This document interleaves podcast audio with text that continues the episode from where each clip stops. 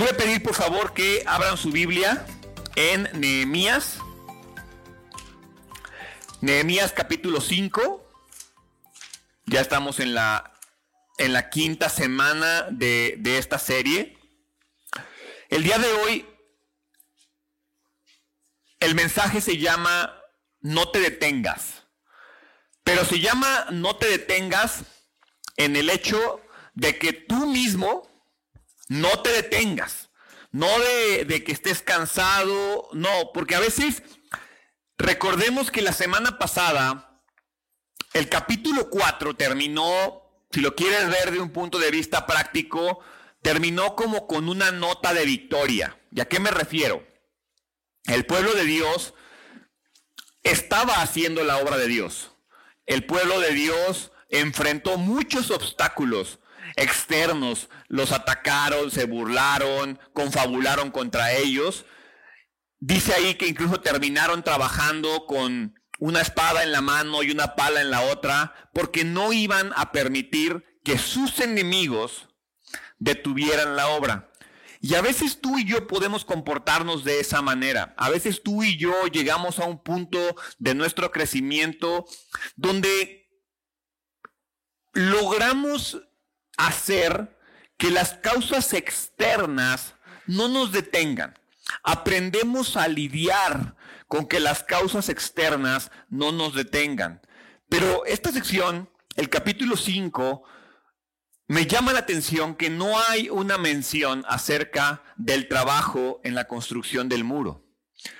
Lo que me hace pensar y lo que indica es que el trabajo se detuvo después de derrotar o no derrotar, después de, enfrentar la oposición y de decidir que ellos iban a seguir trabajando con una espada en la mano y con una pala en la otra, la obra se detiene. Y la razón por la cual la obra se detiene es porque fueron capaces, como tú y yo, de enfrentar los problemas externos, pero a veces son nuestros problemas internos los que detienen la obra de Dios. Y esos problemas internos no podemos hacer nada contra ellos. Porque a veces si llega alguien y se burla de ti, te levantas. A veces si llega alguien y te trata de atacar, te levantas. Pero si tú mismo eres el que te estás deteniendo, si tú mismo eres el que estás afectando la obra de Dios en tu vida, ahí las cosas se ponen complicadas. Y eso es lo que vemos en el capítulo 5. Vemos que la obra se detiene y la obra se detiene porque el pueblo de Israel se detuvo a sí mismo. Comenzamos ahí en Nehemías capítulo 5, versículo 1. Dice, en estos días algunos de los hombres y sus esposas elevaron una protesta contra sus hermanos judíos entonces, la obra se detiene por un conflicto entre el pueblo de Dios. Ya no es un conflicto con externos. El enemigo no pudo detener la obra de Dios. Con eso cerramos la semana pasada. Satanás intentó, a pesar de que no tenía la autoridad, con engaños, con burlas, con muchas situaciones, intentó detener la obra de Dios y no pudo. Pero el pueblo el pueblo mismo detuvo la obra de Dios porque dejó de estar unido, porque dejó de estar enfocado en las cosas que tenía que hacer. Y entonces pareciera que un grupo peleaba contra otro grupo. El pueblo de Dios estaba peleando entre sí y al hacerlo dejó de pelear contra el verdadero enemigo y al hacerlo dejó de llevar a cabo la obra de Dios. Y eso es lo que nos pasa a nosotros. Nos ponemos a pelear con nuestras propias mentes, nos ponemos a pelear con nuestros propios problemas, nos ponemos a pelear con nuestras propias situaciones personales y entonces dejamos de pelear contra el verdadero enemigo y yo me imagino al diablo burlándose de nosotros así de, órale, pues peleate contigo mismo. Mientras no llegues a donde, yo, a donde Dios quiere que llegues, Date y quédate tú solo peleando con tu sombra. Al final, lo que el diablo quiere es que tú no completes la obra de Dios en tu vida. Que no permitas que el Espíritu Santo trabaje en ti. Que tú mismo te detengas. ¿Por qué? Porque como lo vimos la semana pasada, Él no nos puede detener. Pero nosotros sí nos podemos detener a nosotros mismos. Versículo 2. decían, nuestras familias son tan numerosas que necesitamos más comida para sobrevivir. Otros decían, hemos hipotecado nuestros campos, viñedos y casas para conseguir comida durante el hambre. Otros más decían, para poder pagar los impuestos tuvimos que pedir dinero prestado dando nuestros campos y viñedos como garantía. Pertenecemos a la misma familia de los que son ricos y nuestros hijos son iguales a los de ellos. Sin embargo, tenemos que vender nuestros hijos como esclavos solo para conseguir lo necesario para vivir. Ya hemos vendido a algunas de nuestras hijas y no hay nada que podamos hacer porque nuestros campos y viñedos ya están hipotecados a otros. Entonces, Nehemías no es un libro que trate principalmente sobre el dinero. el, libro de Nehemías no es un libro que, base y fundamente su enseñanza en el dinero. Es un libro sobre la reconstrucción de, del muro, sobre la reconstrucción de los muros del templo de Jerusalén, con la finalidad de, de que el pueblo se sienta seguro, de que el pueblo se sienta en paz, de que el pueblo se sienta bendito. A fin de cuentas, recordemos que estos muros, eso es lo que simbolizan para el pueblo de Israel. La seguridad, la bendición, la paz. Sin embargo, los problemas de dinero terminan afectando la obra de construcción. Y eso es algo que me llama mucho la atención porque me doy cuenta que en nuestro propio crecimiento espiritual, en nuestra propia relación con Cristo, Dios no está interesado en nuestro dinero. Dios no, el enfoque de Dios no tiene nada que ver con el dinero. Y sin embargo, a pesar de que Dios, ese no es su enfoque, Dios, Jesús lo dice al César lo que es del César, ve y paga tus impuestos, tributa lo que tengas que tributar. O sea, Dios no tiene un enfoque ahí. Y a pesar de que no tiene un enfoque ahí, el dinero es muchas veces la causa principal por la cual la obra de Dios se detiene en nuestras vidas. Pero no es porque Dios le dé importancia al dinero. Es porque tú y yo le damos demasiada importancia al dinero. Y entonces es el dinero el que me hace que no, pues ya no voy a, la iglesia porque tengo que trabajar los domingos. Ya no voy a eh, diezmar porque tengo muchas deudas. Ya no voy a ofrendar y a dar mi tiempo porque la verdad es que Gerardo, tú no entiendes cómo estoy ahorcado por los problemas económicos. Y Dios entiende que primero es mi familia, que primero es mi economía y luego es Él. Y eso es lo que muchas veces pasa y eso es lo que está pasando aquí. No es que Dios tenga un interés en nuestro dinero, sino que Dios sabe que nosotros ponemos el dinero principalmente en el lugar que a Dios le corresponde. Y al poner el dinero en el lugar al que Dios le corresponde, la obra de Dios se detiene en nuestras vidas. Y si no me crees, pregúntale a cualquier persona que ataque a la iglesia. Una de las principales razones por las cuales atacan es por temas de diezmo, para que vigilen mi dinero, es que míralos cómo están. Y entonces se vuelve un problema y un estorbo, pero no es porque Dios lo haga. Es porque nosotros le damos demasiado interés a esa área. La mayoría del tiempo los problemas del dinero afectan cualquier proyecto de construcción. Nosotros estamos construyendo un templo. Cuando detenemos la obra, pues es porque no hay dinero. En cuanto hay dinero, volvemos a arrancar. Así es como funciona. Porque no hay suficiente dinero para continuar la obra, la obra se detiene. Ahora, en este caso en lo particular, no es un tema de que no haya dinero para construir. ¿Por qué? Porque primero que nada, el pueblo de Israel no está poniendo el dinero para construir. Ellos solo están poniendo la mano de obra. Acuérdense que parte de la bendición que Nehemías recibió fue que el rey de Persia le dio los recursos. El rey de Persia le mandó y le proveyó los materiales, le mandó guardias, le mandó muchas cosas al pueblo de Israel. Y entonces, en este caso, los problemas de dinero son diferentes. Son problemas de dinero entre el pueblo.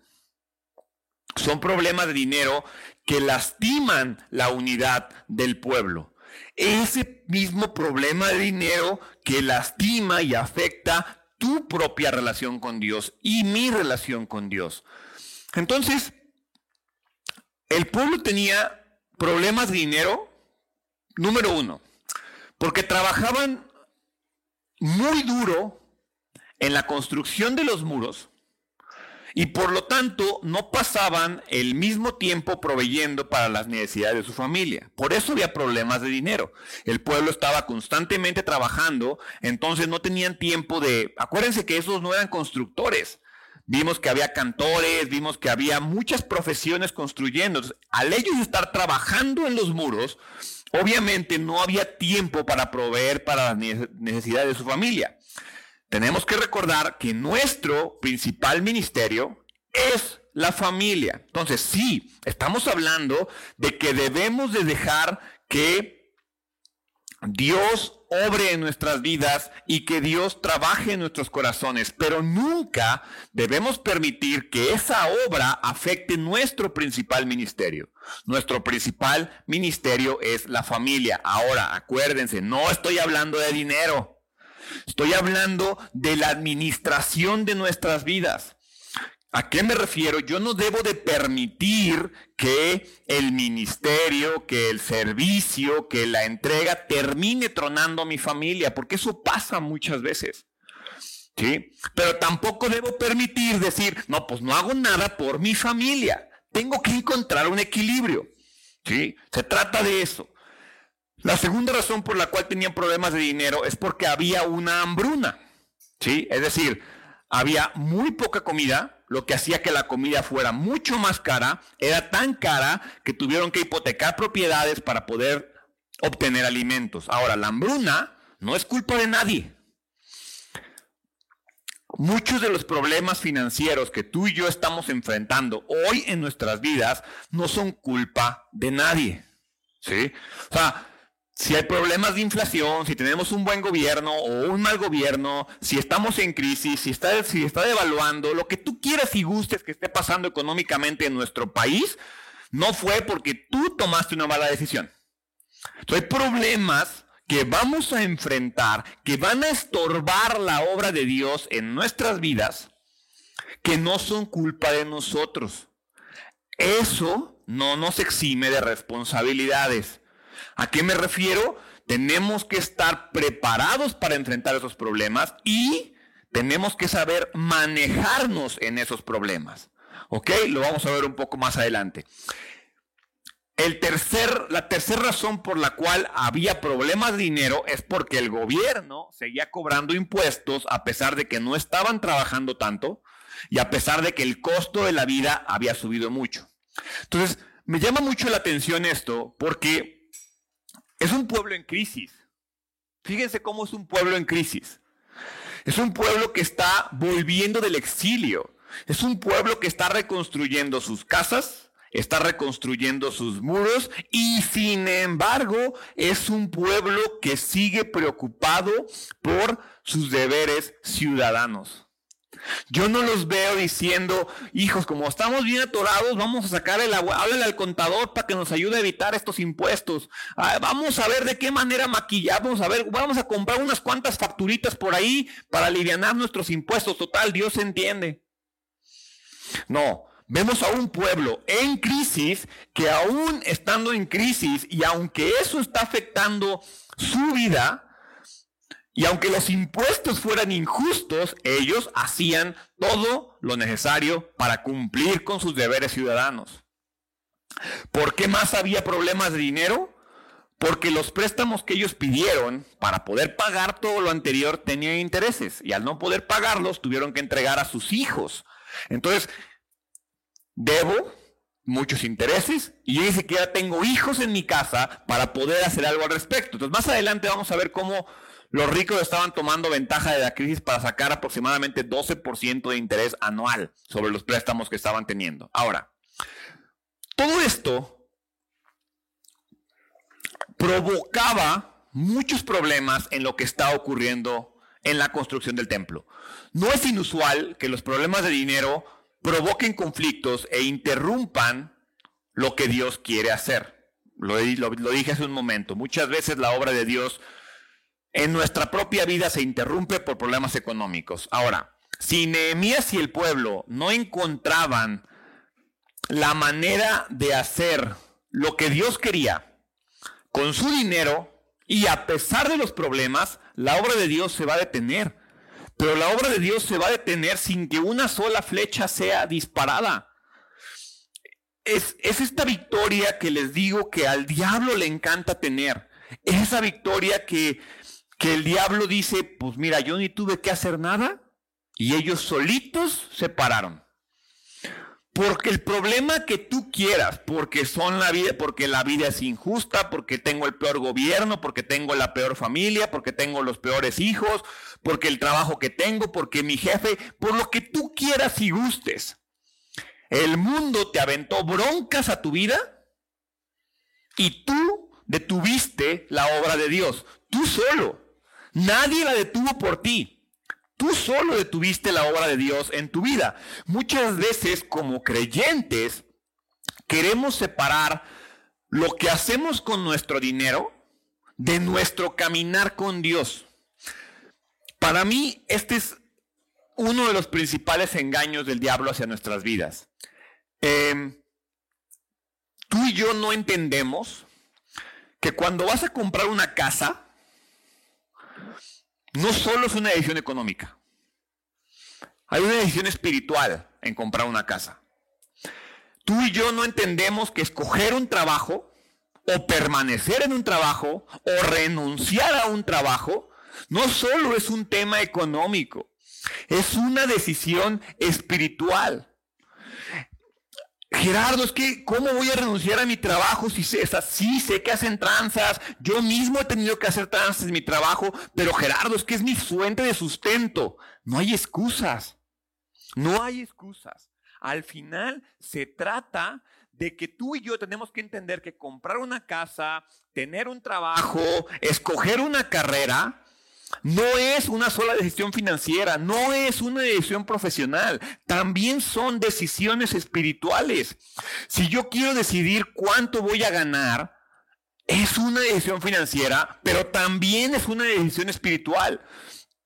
Todos estos asuntos son espirituales porque te garantizo que dónde vives, dónde trabajas, cuánto ganas, en dónde trabajas, qué estudiaste, va a afectar tu caminar con Dios.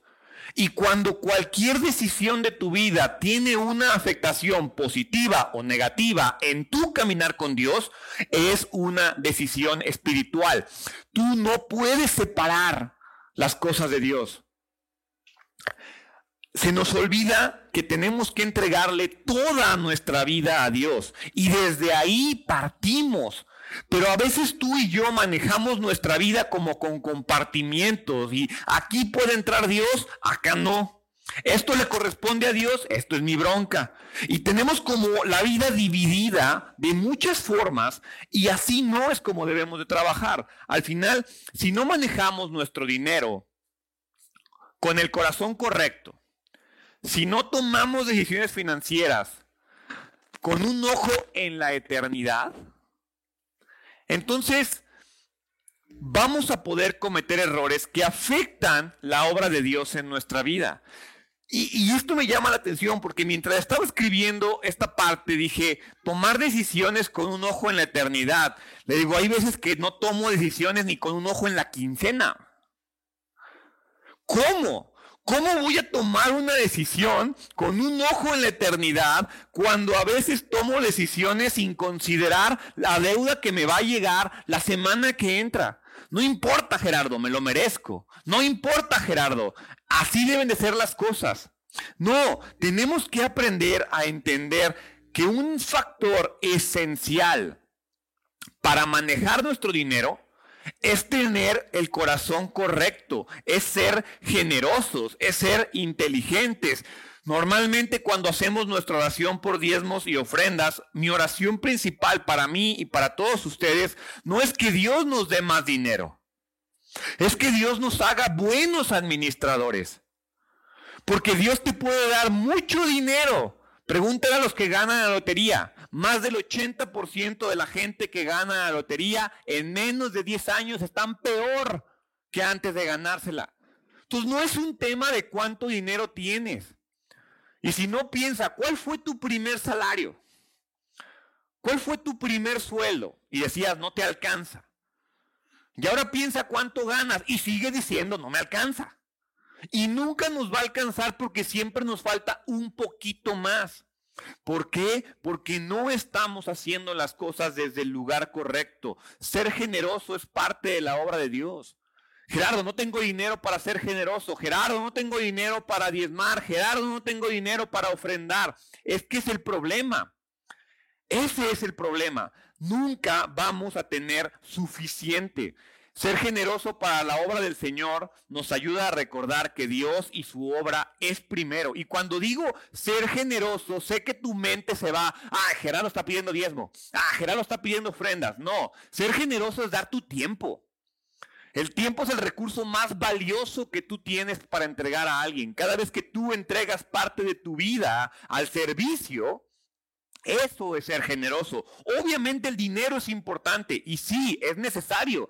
No vamos a poder construir el templo de gratis, se requiere, pero se requiere obras. Y a mí más que construir el templo, me importa construir la iglesia.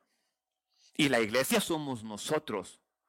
Y nuestro corazón tiene que estar en el lugar correcto. El Nuevo Testamento nos dice que nuestras ofrendas deben ser constantes, consideradas, proporcionales y privadas.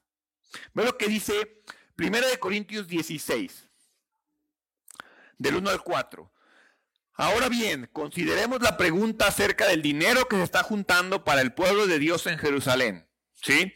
Deberán seguir el mismo procedimiento que les di a las iglesias de Galacia. El primer día de cada semana, cada uno deberá separar una parte del dinero que ha ganado. El primer día de la semana no dice, cada uno deberá separar una parte del dinero que le ha sobrado. ¿Verdad? Dice, el dinero que le ha ganado. No esperen hasta que yo llegue para luego tratar de reunirlo todo de golpe. Cuando yo vaya, escribiré cartas de recomendación para los mensajeros que ustedes escojan como encargados de entregar su ofrenda en Jerusalén. Y si parece oportuno que yo también vaya, ellos pueden viajar conmigo. En segunda de Corintios 9 no lo vamos a leer, pero ahí dice que las ofrendas deben ser generosas, dadas libremente, deben ser dadas con alegría. El dinero es una parte muy importante de nuestras vidas. Pero la realidad es que los problemas de dinero que existen en tu vida rara vez son problemas de dinero. Quiero que pienses si tú en este momento tienes problemas de dinero, me gustaría que pensaras por qué tienes problemas de dinero. Ayer estaba escuchando algo que me dejó, la verdad es que es algo que ya traí en la mente y quiero ver de qué forma puedo ayudar a los jóvenes. Probablemente hasta en el campamento meta algo al respecto. Al parecer más del 80% de los millennials deben más de 100 mil pesos en sus tarjetas de crédito. Y cuando digo deben, no es que gastaron y tienen para pagar, no, es que ahí están pagando el mínimo. Y ahí van, pero se van dando una vida que no se pueden pagar.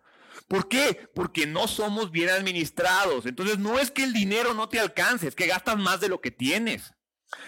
¿Sí? Entonces, el dinero es parte importante, pero no necesariamente es un problema de dinero. Es que no soy bien administrado. Es que no tengo mis prioridades en el lugar adecuado. Es que quiero aparentar algo que no soy. Analiza cuál es la verdadera causa de que te encuentres en el problema de dinero o en el problema financiero que tú puedes estar pensando. ¿Sí? En este momento que pueda estar pasando. No, Gerardo, pero es que tú no sabes, este, falleció una persona de mi familia y tuvimos que pagar. Ah, bueno, la Biblia dice que seas prevenido. Gerardo, no me alcanza para pagar un seguro, no me alcanza. Ah, pues es que se trata de que tenemos que estructurar nuestra vida con las prioridades correctas, no con las prioridades que queremos. O sea, ¿ustedes creen que a mí me gusta pagar mi seguro de vida? ¿Que a mí me gusta pagar mi seguro del carro? No, por supuesto que no. Digo, puro dinero tirado a la basura. Ah, pero cuando chocas. Ah, pero cuando te enfermas. Ah, pero cuando a tu esposa la tienen que operar al mes de casado. Y no tuviste que pagar nada. Ahí, ay, gracias Diosito. Ese es el tema. Los problemas de dinero que existen en nuestras vidas rara vez son problemas de dinero. Son problemas de prioridades incorrectas. A menudo pensamos que si tan solo tuviéramos un poquito más, los problemas se van a solucionar. No es verdad. No es verdad. Si no sabemos cómo manejar nuestro dinero, este poquito que tenemos, no vamos a saber manejar el muchito que vas a tener. Los mismos problemas pronto se van a presentar una y otra vez. Y entre más dinero tengas, el problema va a ser mayor. Entonces, tenemos que entender ese, tema. Ahora, ¿cuál es la respuesta de Nehemías? Me encanta esto, porque recordemos algo. El libro de Nehemías no era un libro como el de Crónicas, como el de Reyes, que es un libro que el objetivo del libro es hacer una crónica de lo que está pasando. El libro de Nehemías es el diario de Nehemías. Nehemías no escribió este libro pensando que en el año 2000 un vato en San Luis Potosí lo iba a estar enseñando a su iglesia. O sea, él no pensó eso, era un libro personal de él. Obviamente Dios tenía un plan para este libro. Y lo que yo veo aquí es a un Nehemías, por eso la semana pasada que veíamos que Nehemías oraba que Dios tronara a sus enemigos, pues eso no lo hubiera hecho alguien que sabe que van a leer sus oraciones. Hoy vemos a Nehemías que están enfrentando como pueblo un problema financiero y veo a un, a un Nehemías que se enoja. Nehemías capítulo 5, versículo 6 dice, cuando oí sus quejas, me enojé muchísimo. Nehemías se enoja, ¿por qué? Porque Nehemías sabe que los problemas de dinero son provocados por ellos mismos por su propia avaricia, porque quieren sacar provecho de cosas que están ocurriendo en el momento en lugar de enfocarse en la obra de Dios. Pero el enojo principal de Nehemías no tenía que ver con los problemas de dinero, tenía que ver con que los problemas de dinero detuvieron la obra. Al final no es que Dios esté interesado en nuestro dinero, es que Dios sabe que cuando hay problemas de dinero, él no puede trabajar en nuestras vidas porque no se lo permitimos. Imagina esto. Se mantuvieron firmes frente a un ejército, pero en cuanto no tuvieron dinero, pararon la obra. Versículo 7.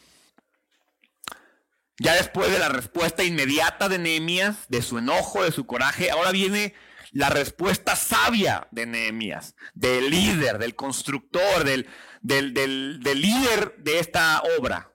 Versículo 7.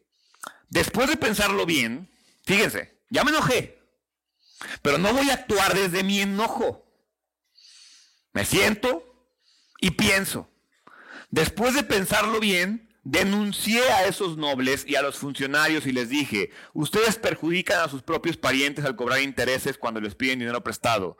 Entonces convoqué a una reunión pública para tratar el problema. En la reunión les dije, estamos haciendo todo lo posible para rescatar a nuestros parientes judíos que han tenido que venderse a extranjeros paganos, pero ahora son ustedes los que someten a esclavitud. ¿Cuántas veces tendremos que redimirlos? Ellos no tenían nada que argumentar en su defensa. Entonces insistí, no está bien lo que tendré, no está bien lo que ustedes hacen. ¿Acaso no deberían andar en el temor de nuestro Señor para evitar que nos pongan en ridículo las naciones enemigas? Yo mismo, al igual que mis hermanos y mis trabajadores, he estado prestando dinero y grano al pueblo. O sea, ni mía, yo también. Pero ahora dejemos de cobrarles intereses. Devuélvanles hoy mismo sus campos y viñedos, sus olivares y sus casas. Además, devuelvan los intereses que cobraron cuando prestaron dinero, grano, vino nuevo y aceite de oliva.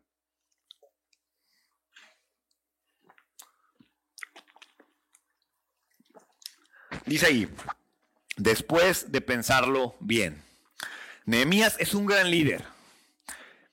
Es un hombre lo suficientemente apasionado para enojarse, para preocuparse, para estresarse por lo que está ocurriendo, pero a la vez es lo suficientemente sabio para no actuar sin haber pensado y meditado el asunto cuidadosamente. ¿Se acuerdan que les dije que a mí me, me, encanta este libro? Y la razón es esa, porque yo muchas veces soy Nehemías, pero soy el Nehemías que actúa desde el enojo y no desde la sabiduría. Entonces tengo muchas cosas que aprender de este cuate. Nehemías no era ningún cobarde. Al final, cuando las personas estaban haciendo algo mal, él iba y las confrontaba. Les dijo la verdad, pero muy importante, les dice la verdad desde el amor. Un buen líder y un buen creyente enfrenta los problemas de frente. No va y habla a las espaldas. No va y asume que la otra persona tiene que entender el problema. No, a ver, yo tengo un problema contigo. Yo me paro de mi silla y voy y hablo contigo. Porque el problema es mío. No es, o sea, oye, pero es que la otra persona, sí, pero el que tiene el problema eres tú, y el que quiere solucionar el problema eres tú, el que se para de su silla a solucionar el problema eres tú. Entonces, dice ahí que los llama, dice, ¿acaso no deberían andar en el temor de nuestro Dios? Andar en el temor de nuestro Dios. Aquí, para mí, es donde muchas familias y muchos negocios toman malas decisiones delante de Dios. Porque cuando vas a tomar una decisión financiera, cuando vas a tomar una decisión de tu negocio, la tomas sin tomar en cuenta si es la voluntad de Dios o si es sabio a los ojos de Dios. O sea, sería muchísimo más rentable para ti y para tu negocio si cuando vas a tomar una decisión, dices, a ver, ¿esto qué voy a hacer? Esta deuda, este crédito, este nuevo turno, voy a abrir los domingos o no voy a abrir los domingos. O sea, todas estas decisiones que tú tienes que tomar antes de tomarla, creyendo que no tiene nada que ver con tu caminar con Dios, te detienes y dices, ¿esto qué voy a hacer es voluntad de Dios? ¿Esto que voy a hacer agrada a Dios? ¿Esto que voy a hacer va a permitir que la obra de Dios continúe o la va a detener? Y ahí tienes la respuesta. ¿eh? Si la respuesta es, Dios no tendría ningún problema con mi decisión, síguele. Pero no tomes la decisión basada solamente desde el punto de vista financiero, desde el punto de vista humano, desde el punto de vista de la situación. Pregúntate, desde el temor a Dios, ¿esto que voy a hacer honra? ¿Muestra respeto? ¿Le da gloria a Dios con mi vida? Porque si la única preocupación de tu vida es si el trato se puede hacer, si el dinero te va a llegar, eh, si es algo bueno o malo, las cosas no van a funcionar. Si tu preocupación parte de si lo que vas a hacer agrada o desagrada a Dios, las cosas son muy diferentes. Entonces, cuando tomes una decisión, primero pregúntate, ¿agrada o no agrada a Dios? No, pues Dios le agrada. O no, no creo que ni un problema tiene Dios. Ahí sí continúas con la siguiente decisión. ¿Lo hago o no lo hago? Pero primero ¿Agrada o no agrada a Dios? Nehemías reprende al pueblo por la usura, por la esclavitud, pero no solo le señala el error, él mismo dice, yo también me equivoco, yo también estoy haciendo las cosas mal. Y además de que, te, de que te llamo la atención y te digo, estás mal, te digo qué es lo que tienes que hacer. Porque al final no se trata solo de saber que estamos mal y reconocerlos, sino de qué vamos a hacer al respecto. Muchas veces estoy seguro que estamos en las predicaciones, escuchamos algo, ah, sí, yo estoy haciendo las cosas mal, pero te paras y no hacemos nada para corregir las cosas. La razón por la cual Dios te señala el error, la razón por la cual eh, a veces, eh, me, hace varios domingos acercó una persona y hace rato alguien también me dijo, Gerardo, andas muy regañón. Y yo, no, yo no soy regañón, yo nomás estoy enseñando lo que dice aquí. Gerardo, es que no bien dudas las pedradas. Es que es Dios enseñándote que ahí hay un error y que ahí hay un problema. Y desde el asombroso amor de Dios, que tanto te ama, te está diciendo, haz algo. En la semana platicaba con una persona y dice, es que ¿por qué me pasan estas cosas a mí? Y yo le dije, porque Dios te ama muchísimo. ¿Cómo? Es porque Dios te ama muchísimo que te va a apachurrar, te va a, afectar, te va a incomodar, te va a confrontar tanto hasta que voltees a verlo. Porque al final, como lo digo constantemente, a Dios le importa más tu carácter que tu comodidad. A Dios no le importa molestarle por 80 años que dure tu vida, si con eso garantiza una eternidad para ti. O sea, Dios, nuestra vida, nuestros largos años de vida, no le importa confrontarnos, molestarnos, incomodarnos, afectarnos, si al final eso va a hacer que tú tomes la decisión que te va a llevar a la eternidad con Él. No se trata solo de saber que estamos haciendo las cosas mal, se trata de saber cómo las vamos a poder corregir. Y entonces, ¿cuál es la respuesta de los líderes? ¿Y cuál debería de ser nuestra respuesta cuando Dios nos confronta? Versículos 12. Entonces ellos respondieron, no pelearon, no discutieron, simplemente dijeron, sí es cierto, estoy mal, devolveremos todo y no le exigiremos nada al pueblo haremos como tú dices. Luego llamé a los sacerdotes e hice que los nobles y los funcionarios juraran que cumplirían su promesa. Sacudí los dobleces de mi manto y les dije, si no cumplen su promesa, que así los sacuda Dios de sus casas y de sus propiedades. Entonces toda la asamblea respondió, amén. Todos alabaron al Señor y cumplieron con lo prometido. Entonces Nehemías, sabiamente, como lo vimos hace rato, les habla, sí desde una confrontación, pero desde el amor. Haz de cuenta que es lo que hace Dios. Recuerden que hay muchos personajes en la Biblia que no creo que la palabra es cristofanía, me parece, no, no, no, no recuerdo, no, no recuerdo bien, pero quiere decir que son tipos de Cristo en la Biblia. Nehemías en este momento lo que está haciendo es ser un tipo de Cristo para ti y para mí. La forma en la que Nehemías se comporta con el pueblo es la forma en la que Jesús se comporta con nosotros. Jesús te va a confrontar, te va a confrontar desde el amor. Jesús te va a mostrar su amor. Lo va a hacer al decirte, señalarte lo que está mal. Entonces, Nehemías confronta a los hermanos y la forma en la que cual tú y yo tenemos que actuar es recibo la represión, pero hago lo correcto. No es solo, no, pues sí estoy mal y sigo haciendo las cosas de la misma manera. No, sí es cierto, lo que Gerardo dijo tiene toda la razón, pero no, voy a seguir igual porque no, no puedo tomar decisiones diferentes. Al final se trata de que hago lo correcto, admito lo que estoy haciendo mal. Esa es la manera en la cual se acepta la reprensión de Dios. Se admite que estamos mal y se hace lo correcto sobre todo si hay dinero involucrado. Nehemías además asegura una rendición de cuentas. Muchas veces tú y yo queremos dejar el pecado atrás. Lo que les digo, hay veces que tal vez son confrontados por la palabra de Dios, por un mensaje, por algo, quieren tomar una determinación, comienzan a hacer las cosas, pero no pueden. No podemos dejar ese pecado atrás.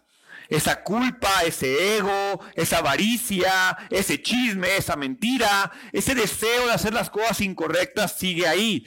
Y aquí lo que vemos en Nehemías es que dice Nehemías que al final de cuentas hizo que los nobles y los funcionarios juraran que cumplirían su promesa. Nehemías se va a asegurar de eso. Al final tú y yo tendríamos que tener, si de plano no puedes lidiar con un pecado en tu vida, si de plano no puedes lidiar con un problema en tu vida, necesitas darle cuentas a alguien sobre eso. Tienes que buscar una persona en la cual tú puedas confiar y tú le dices que, hermano, hermana, esposo, esposa, hijo, con quien tú quieras, amigo, esa persona que puede entender y comprender tu situación y te puede acercar a él a decirle, ¿sabes qué? Tengo este problema y te voy a rendir cuentas de mi pecado. ¿Por qué? porque no puede solo. Y la Biblia dice que no es bueno que el hombre ande solo. Y esa es la razón, porque solos es donde se nos ocurren las peores cosas que hacemos. La rendición de cuentas puede ser ese paso que falta en tu vida para lidiar con un área en la cual estás teniendo dificultades. La otra vez platicaba con una persona y, eh, en el grupo de hombres y esta persona me decía, es que cuando tú sacas el pecado a la luz, el pecado pierde muchísimo poder. Y yo le dije, a ver, explícame. Si tú, dice, decía, si a ti alguien te está coqueteando y tú vas y le platicas a tu esposa, pierde poder. ¿Y cómo le voy a platicar, Gerardo? Es que tú no conoces a la tóxica, Gerardo. ¿Cómo crees? No, es que es eso. En teoría, en tu matrimonio debería de haber tanta confianza que te pueda acercar a decir, ¿sabes qué? Hay una persona que me está coqueteando en el trabajo. No, Gerardo, ¿cómo? ¿Me van a hacer que renuncie? Pues si tú no te puedes aguantar, lo mejor es que renuncies. Pero en el momento en el que tú sacas de la oscuridad tu pecado, el pecado es cuando va a perder poder. Ve con alguien y di, ¿sabes qué? Estoy batallando con esto. Platicaba con algunos jóvenes hace algunos años y dije, es que Gerardo, ¿cómo hago para lidiar con el tema de la masturbación y la pornografía? Mira, bien sencillo, quita la puerta de tu cuarto. Quita la puerta de tu cuarto, saca la tele de tu cuarto, saca la computadora de tu cuarto y no te duermas con el celular en tu cuarto. Gerardo, ahora, ¿qué quieres? O sea, porque esperar lidiar con nuestro pecado desde la fuerza de voluntad es como querer tomar decisiones desde la fuerza de voluntad. La fuerza de voluntad se acaba. La fuerza de voluntad es como si tú vas al gimnasio todos los días y lo único que haces es brazo derecho. Te vas a cansar. No vas a poder. Entonces sí, la fuerza de voluntad sirve y te va a ayudar a aguantarte una vez, dos veces. A la tercera vas a caer. Y esto es lo que yo veo aquí. El pecado que está experimentando el pueblo de Dios es sacado a la luz. Y Nehemías va y les dice, todos somos pecadores. Ahora entre todos arreglamos las cosas. Y entre todos solucionamos. Pero ¿cómo? Con, con una rendición de cuentas. ¿A quién le tienes que rendir cuentas? Me doy cuenta hoy que muchos de los problemas que existen de dinero en las familias hoy en día es porque no sé a quién se le ocurrió la fantástica idea de que en las familias los dineros se manejan separados. Mi dinero y tu dinero. Yo pago esto y tú pagas esto. A ver, a ver, a ver, ¿por qué? Gerardo, ¿cómo? Yo no quiero que sepa cuánto gano. Yo no quiero que sepa en qué gasto. Y de repente, no, es que debemos un chorro de lana. ¿Por qué? Porque se endeudó una tarjeta. ¿Y no supiste todo lo que gastaba con la tarjeta? No. ¿Por qué no saben? Porque no hay una rendición de cuentas. Versículo 14. Durante los 12 años en los que fui gobernador de Judá, desde el año 20 hasta el año 32 del reinado del rey Atajerjes, ni yo ni mis funcionarios reclamamos la ración de comida que nos correspondía los gobernantes anteriores, por contraste, impusieron pesadas cargas al pueblo al exigir una ración diaria de comida y vino. Además de 40 piezas de plata, hasta los ayudantes se aprovechaban del pueblo. Sin embargo, como yo temía a Dios, no actué de esa manera. También me dediqué a trabajar en la muralla y me negué a adquirir tierras. Además, exigí a todos mis sirvientes que dedicaran tiempo a trabajar en la muralla. Nehemías fue un gran ejemplo de poner la obra de Dios por encima de sus propios intereses personales. Nehemías tenía derecho, es gobernante, él tenía derecho a cobrar impuestos al pueblo para él vivir, para él mantenerse, pero él no tomó ese derecho porque eso iba a afectar la obra de Dios. Muchos años después vamos a ver cómo Pablo también abandona ese derecho. Hoy en día, los ministerios, los ministros, deberían ser apoyados. Pero al final se debe hacer lo que es mejor para el Evangelio.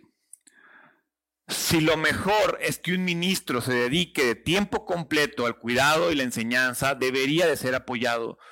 cuando comenzamos la iglesia, yo dije, ¿sabes qué? Yo no puedo cobrar sueldo de la iglesia. Porque cobrar sueldo de la iglesia sería que la iglesia jamás crecería. No podemos limitar. A mí nada me encantaría más que decir, ah, ¿saben qué, chavos? Me voy a dedicar solo a la obra de Dios a predicar, a enseñar, a, dar consejería. voy, a, tener que renunciar a mi trabajo, pero les voy a dedicar el 100% y me voy a cobrar un salario de la iglesia para mantenerme a mí y a mi familia. No, pues no tendríamos lo que tenemos en este momento. Al final, el ministerio no debe ser limitado por eso. Nehemías hace lo correcto, no lo que es bueno para sus necesidades, sino porque al final él debe responder a Dios. Y así como yo le estoy poniendo este ejemplo de Nehemías, es lo mismo para ustedes. Al final se trata de que ustedes saben que es lo correcto y no debemos de poner nuestras necesidades por encima de la obra de Dios en nuestras vidas. Dice Nehemías, yo temía a Dios Nehemías no vivía bajo los estándares normales. Nehemías vivía bajo otros estándares. Él tenía, él por ley podía cobrar impuestos. Él por ley podía quitarle el dinero al pueblo. Pero él dice, yo no vivo conforme a la ley. Yo vivo conforme al estándar de Jesús, conforme al estándar de Dios. ¿Bajo qué estándar vives tú? Porque por ley podemos hacer muchas cosas que no necesariamente están alineadas con el estándar de Jesús. Versículo 17. No pedí nada, aunque con frecuencia daba de comer a 150 funcionarios judíos en mi mesa, sin contar a todos los visitantes de otras tierras. Las provisiones que yo pagaba todos los días incluían un buey, seis ovejas o cabras selectas y una gran cantidad de carne de ave. Además, cada diez días necesitábamos una abundante provisión de toda clase de vino. Sin embargo, rehusé exigir la ración que me correspondía como gobernador porque el pueblo ya tenía una carga pesada. Nehemías no solo no tomó lo que podía, Nehemías dio cuando había que hacerlo. Él recibía mucha comida de las provisiones del rey. Las pudo vender, pero no, decidió regalarlas. Decidió ser generoso. Nehemías predica con el ejemplo, porque al final él dijo, no tomen ventaja a los demás gobernantes. Él no tomó ventaja, y no solo no tomó ventaja, él se humilla y él entrega y él sirve. Él hizo lo que cualquier líder debería de hacer. Y mucho más si es un líder de Dios. Un líder no puede esperar más de lo que se espera de sí mismo. Y eso es lo que hace Nehemías. Nehemías va y ofrece, va y pide, va y demanda lo que él mismo da y está dispuesto a dar. Y entonces a veces así es como tú y yo deberíamos de, de confrontarnos a nosotros mismos, porque vamos y le pedimos cosas a Dios que nosotros mismos no estamos dispuestos a dar. Dios bendíceme y tú a quién estás bendiciendo. Dios ámame y tú a quién estás amando. Dios cuídame y tú a quién estás cuidando. Porque es muy fácil ver esto y decir, ah, no, es que sí, los líderes tendrían que tomar esa... No, no, no. Recuerda, tú eres líder. Tú tienes una posición de liderazgo en tu vida. Al menos eres tu propio líder. Y desde tu propio liderazgo hacia tu propia vida tendrías que dar eso que demandas. Piensa entonces, ¿qué de lo que le estás pidiendo a Dios tú lo estás dando a los demás? Versículo 19. Termina con una oración y me encanta porque es una oración breve. Les digo que esto era un diario de Nehemías. Entonces Nehemías no va a ser una oración de, oh Santísimo Padre, mi hijo. No, no, no, nada. Es, oh Dios mío, acuérdate de todo lo que he hecho por este pueblo y bendíceme. Esa es su oración. Nehemías al final no busca la alabanza del hombre. Él busca la alabanza de Dios. Él busca el agrado de Dios. Y, con eso quiero terminar, porque les dije al principio, el sermón de hoy se llama No te detengas. Pero como les dije, no te detengas a ti mismo. ¿Qué está deteniendo la obra de Dios en tu vida? Dinero, tiempo, malas decisiones, consecuencias, pecados, no sé. No sé qué es lo que está deteniendo la obra de Dios en tu vida, pero al final me encanta porque Nehemías dice, acuérdate de todo lo que he hecho por este pueblo y bendíceme. Yo no creo que Nehemías, como les digo, tuviera la intención de que este libro fuera leído por nosotros. Por eso encontramos este tipo de reacciones, este tipo de oraciones tan personales. En nuestro propio tiempo personal con Dios, ah, lo platicaba con alguien, a veces mistificamos demasiado la oración.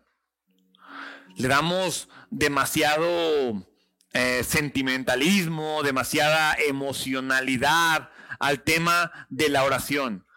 Pero al final de cuentas, con Dios es totalmente correcto, es hasta apropiado si lo quieres ver así, pedirle a Dios que recuerde el bien que has hecho.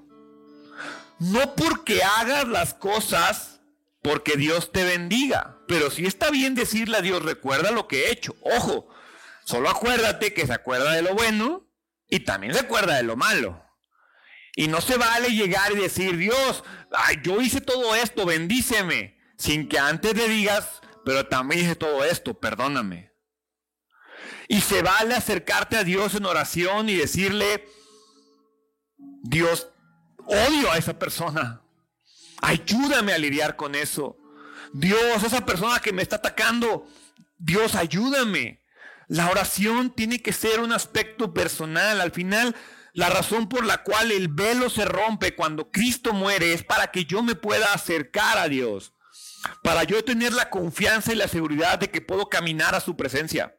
Para que yo tenga la certeza y la seguridad de que puedo acercar ahí a ese lugar donde me puedo sentir amado.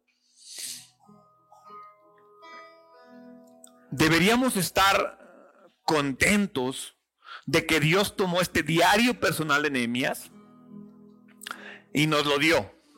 Porque nos muestra lo que un verdadero líder, lo que un verdadero creyente debe de hacer. Mira, las palabras públicas de Nehemías son impresionantes. Pero sus acciones privadas dicen lo mismo. Y ahí está la grandeza de Nehemías.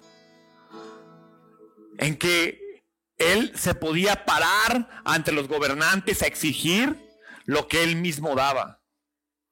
En que él podía estar seguro de ir a enfrentar un enemigo externo porque él tiene la confianza y la seguridad de que lidia con sus propios problemas. ¿Qué dicen tus obras de ti? ¿Qué dice si si tu cuenta bancaria y, tu cartera fuera lo único, el único testimonio de Dios en tu vida, ¿qué diría? ¿Qué diría tu estado bancario? ¿Qué diría tu cartera de ti? ¿Qué diría tu agenda de ti? O sea, imagínate que en dos mil años alguien se encuentra tu diario Alguien se encuentra tu tablet. Alguien se encuentra tus estados de cuenta. Y los vieran y dijeran, ah, este cuate era cristiano. ¿O no? ¿Qué dicen tus acciones de ti? ¿Qué dice tu vida de ti? ¿Qué dice tu generosidad de ti? Miren, quiero recordar Primera de Corintios 9:25, que es el, el versículo que este año estamos trabajando en la iglesia, el versículo del cambio. De todos los deportistas se entrenan con mucha disciplina. Ellos lo hacen por obtener un premio que se echa a perder. Nosotros, en cambio, por uno que dura para siempre. Este mensaje para mí es un mensaje que nos invita a, eso, a cambiar la manera en la que vivimos, a no ir de quincena en quincena, de cheque en cheque, de semana en semana, de decisión en decisión, a ir y a tomar nuestra vida y a alinear nuestra vida con lo que supone que queremos. Queremos una eternidad con Dios, queremos vida eterna con Dios, queremos salvación con Dios. Podemos alinear nuestra vida no por un premio que se echa a perder, sino por un premio que dura para siempre. Que nuestras decisiones a partir de este momento, profesionales, familiares, espirituales, financieras, todas esas decisiones, primero pregúntate si agradan a Dios y si están alineadas con la eternidad que quieres. Esa es la manera correcta de vivir. Eso es lo que va a hacer que la obra de Dios no se detenga, cada vez que tú ignoras la parte espiritual de cada decisión que tomas en tu vida, estás deteniendo la obra de Dios porque no estás permitiendo que Dios trabaje en esa parte de la construcción.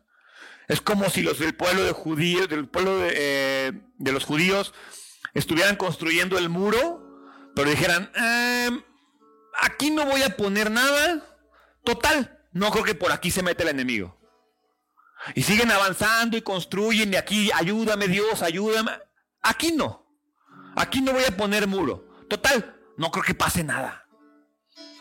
Así lo hacemos nosotros. Dios bendíceme, Dios ayúdame. Ay, ¿me compro esto o no? Le pregunto a Dios, no le voy a preguntar. Dios no sabe. Dios que sabe de iPhones a ver, Dios, acá me voy acá. No, aquí no, por aquí no se va a meter el enemigo. Aquí, Dios, aquí no te metas. Aquí lo resuelvo yo. Aquí me defiendo yo. Aquí trabajo yo. No. De manera integral le tengo que entregar mi vida a Dios. ¿Quieres que Dios te ame? Ámalo. ¿Quieres que Dios bendiga tu vida? Entrégale tu vida. ¿Quieres que Dios sane tu corazón? Entrégale tu corazón. Al final, la única persona que puede detener la obra de Dios en mi vida soy yo. No importa la hambruna, no importan los impuestos, no importan los gobernantes, no importa tu pareja, no importa tu familia, no importa tu trabajo, no importa cuánto dinero tienes en el banco, no importa si estás enfermo, si estás sano, si eres chaparro, si eres gordito, si eres fuerte, si eres débil, no importa nada. El único que puede detener la obra de Dios en tu vida eres tú. Por eso hoy te digo, no te detengas. No te detengas a ti mismo. No detengas la obra de Dios. Te invito a que cierres tus ojos. Dios, te doy gracias. Gracias porque eres bueno. Gracias, Padre, porque puedo aferrarme a ti y a tu amor porque puedo confiar en tu provisión. El día de hoy pongo en tus manos la vida de mis hermanos, Dios. Te pido que nos confrontes con las verdades y con las realidades que debemos de ser confrontados. Y que todas esas cosas, todas esas decisiones, todas esas áreas en las cuales no te hemos dejado trabajar, Dios, tú tomes el control sobre ellas. Te entregamos nuestras vidas en su totalidad. Dios, gracias Gracias porque sé y creo que tú tienes el control de mi vida. Gracias porque sé que tú quieres completar la obra y que si la obra no está completa en mi vida es porque yo muchas veces me he aferrado a detenerla. El día de hoy quiero entregarte toda mi vida. Quiero que termines la obra. Quiero que me permitas a mí trabajar para terminarla. Dios, ayúdame a alinear mis decisiones con la eternidad. En el nombre de Jesús. Amén.